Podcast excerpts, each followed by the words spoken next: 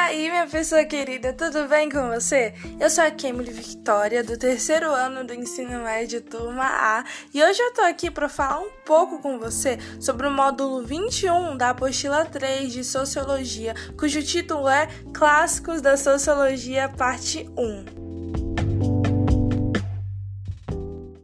Esse módulo fala sobre o positivismo e, caso você não saiba, o positivismo é uma corrente filosófica que surgiu na França do século XIX e defende a ideia de que o conhecimento científico seria a única forma de conhecimento verdadeiro, ou seja, todo conhecimento deve ser testado, experimentado e comprovado, deixando de lado aquele misticismo que explicaria de forma sobrenatural todos os acontecimentos do mundo.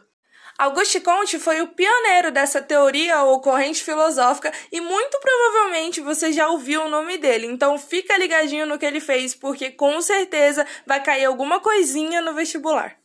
Bom, Augusto dividiu a sociologia em dois campos. O primeiro deles é a estática social, que tem a ver com as condições da sociedade e fala sobre estudar as leis através das ações e das reações nas diferentes partes do sistema social ou da sociedade. Seu fundamento central é a ordem. O segundo deles é a dinâmica social, que tem a ver com o funcionamento da sociedade e das leis das fases individuais. Seu fundamento central é o progresso, e talvez isso te lembre uma certa bandeira com os dizeres ordem e progresso, mas depois a gente fala sobre isso. Quando foi explicar o universo, Comte defendeu três estados que se sucedem: o teológico ou fictício, que fala sobre o conhecimento científico não ser independente do conhecimento religioso, o estado metafísico, que fala sobre não mais explicar tudo teologicamente, mas ainda assim não descrever cientificamente os fenômenos, e o positivista, que fala sobre transformar o que está errado ou o que impede o progresso da sociedade, estudando e impulsionando principalmente a ciência ciência e as técnicas. Ao falar sobre esse módulo, é importante lembrar de Emil Durkheim. Tentei pronunciar certo, não tenho certeza de nada, mas enfim. Ele contribuiu para a sociologia com a noção de fato social, que é tudo aquilo que orienta nossas atitudes de maneira quase inconsciente.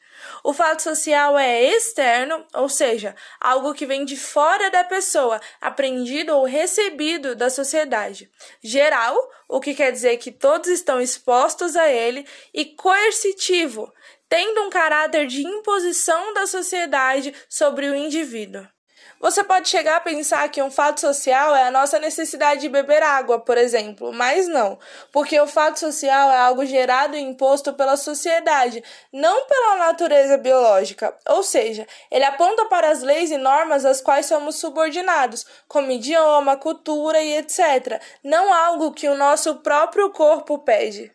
Durkheim também falou sobre a função da divisão do trabalho social.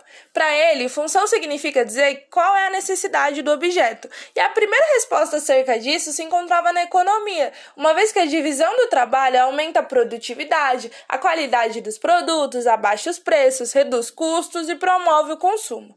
Entretanto, mas, porém, todavia, para Emil, isso não é uma grande vantagem, pois os efeitos colaterais de uma sociedade industrial demais podem ser a miséria e os desejos criados pela sociedade de consumo que não foram satisfeitos. A função da divisão do trabalho social seria então a solidariedade, pois as diferenças, segundo Durkheim, produzem no ser humano a necessidade do próximo para se sentir completo. Ele vê a solidariedade de duas maneiras: como mecânica, onde há agrupamentos humanos do tipo tribal formado por clãs Naruto, sacou? E os indivíduos compartilham das noções e dos valores sociais de igual maneira. Tal correspondência de valores que asseguraria a coesão social e também orgânica, onde há uma diferenciação social e individual, enfatizando a consciência de cada indivíduo. Durkheim diz que a sociedade é um corpo, copiando o apóstolo Paulo, né? Onde cada órgão completa o outro. Ei, lembra que eu falei sobre uma certa bandeira? Então, a bandeira do Brasil carrega o lema positivista ordem e progresso, que teve maior ênfase no país com a consolidação da República. Foi aí que o positivismo passou a ter uma atuação marcante no estado político.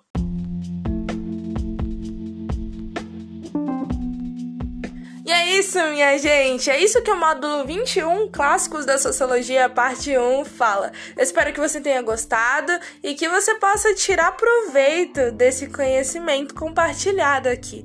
Compartilhe com outras pessoas também que talvez precisem disso.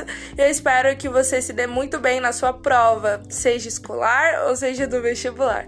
É isso aí, um bom dia, uma boa noite, uma boa tarde, não sei em que momento você ouve esse podcast. Que Deus te abençoe e que você fique bem. Até a próxima.